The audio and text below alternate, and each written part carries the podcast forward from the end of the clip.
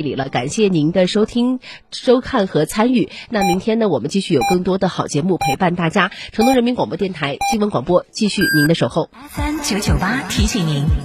现在是北京时间十一点整。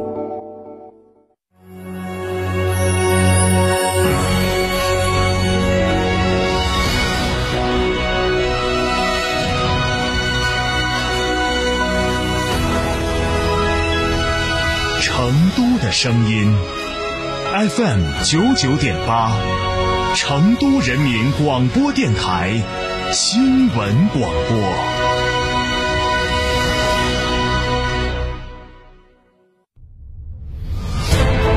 全面贯彻党的二十大精神，奋力谱写全面建设社会主义现代化国家新篇章。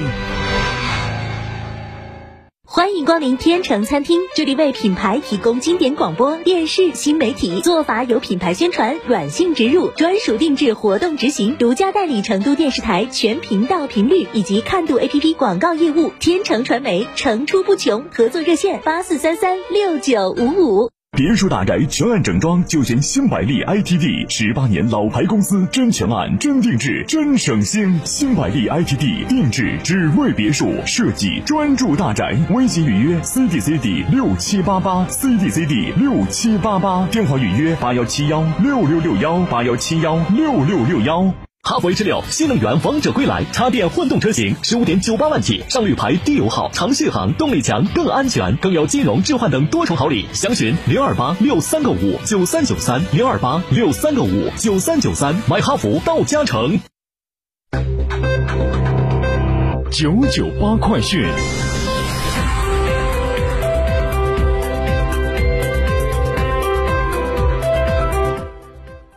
各位听众您好，欢迎收听九九八快讯，我是浩明，为您播报新闻。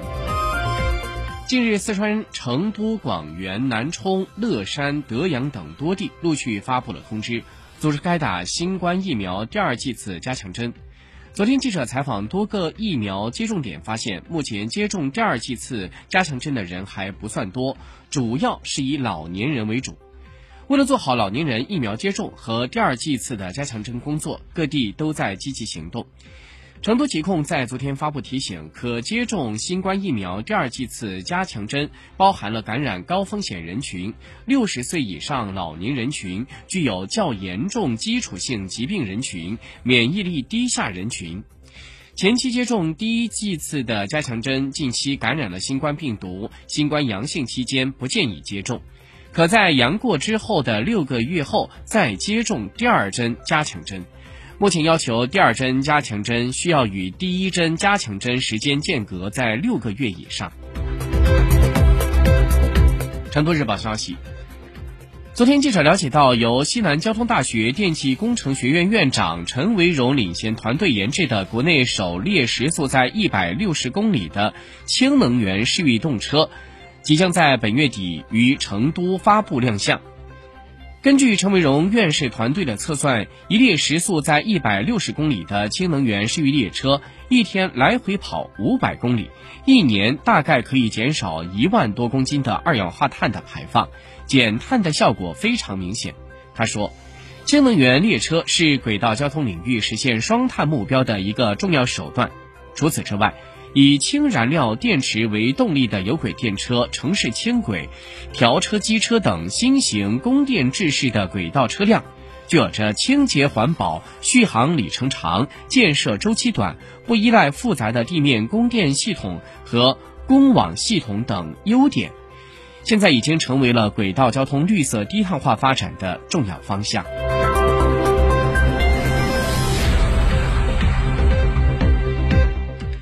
昨天，国家药监局的副局长黄国表示，国家药监局先后对抗原检测试剂开展了三轮次的全覆盖专项抽检，未发现不合格产品，整体质量稳定。国家药监局还提到，由于方法本身的限制，抗原检测过程当中会存在着假阴性或者是假阳性的情况。黄国表示。国家药监局依法依规启动了应急审批程序，截至目前，国家药监局已经附条件批准新冠病毒疫苗五个，另外有八个新冠病毒疫苗经过有关部门的论证同意之后纳入到紧急使用，批准治疗药物十一个，各类检测试剂一百二十八个。后续将会继续实行严审联动，加快新冠肺炎临床诊疗急需药品的审评。和审批。支付宝日前加入到数字人民币受理网络，并且向淘宝用户开放接入数字人民币的支付功能。与此同时，数字人民币 APP 上的试点地区在近日进一步的扩围。在之前的十五个省市的二十三个地区的基础之上，范围进一步扩大到了广东、江苏、河北、四川四省全省，还增加了济南市、南宁市、防城港市、昆明市、西双版纳傣族自治州作为新的试点地区。业内人士表示，试点应用场景和试点地区范围的不断扩大，有助于公众更加深度的检验数字人民币系统性能。让数字人民币更快地落脚到服务实体经济和老百姓的生活上，带动数字人民币普惠性和可得性的提升。据每日经济新闻消息，十七号到十八号，时隔三年，歌手周杰伦在新加坡国家体育场举办了线下演唱会。然而，演唱会结束之后，周杰伦演唱会遭观众吐槽的词条登上了不少社交平台的热榜。有人说荧光棒褪色不亮，现场的音像效果不好。最让歌迷不满的是嘉宾太多，周杰伦出现的时间太短了，迟到了，就唱了几首歌。有观众看完了演唱之后，就戏称这是看了一场周老根大舞台。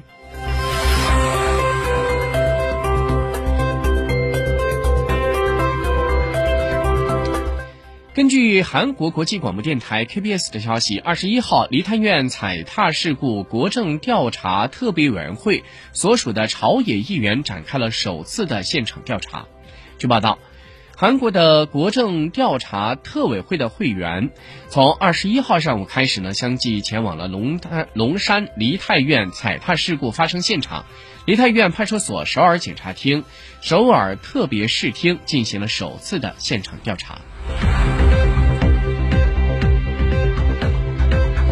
根据美国媒体消息，当地时间二十号，美国民主党领导的众议院筹款委员会投票决定公布前总统特朗普的税表。据报道，目前还不清楚公众何时可以看到这些材料。在投票的过程当中，全部民主党人投了赞成票，全部共和党人表示反对。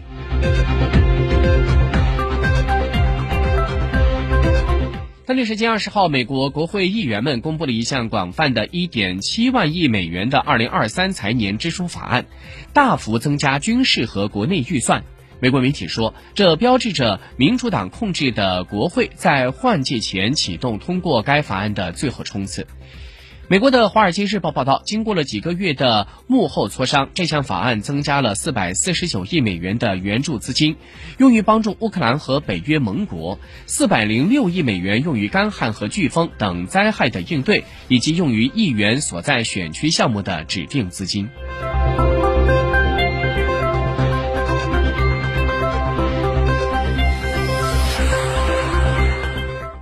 美国有线电视新闻网 CNN 在日前报道，乌克兰总统泽连斯基计划在当地时间二十一号访问华盛顿，并且在那里和美国总统拜登会面，并且向美国国会发表讲话。报道提到。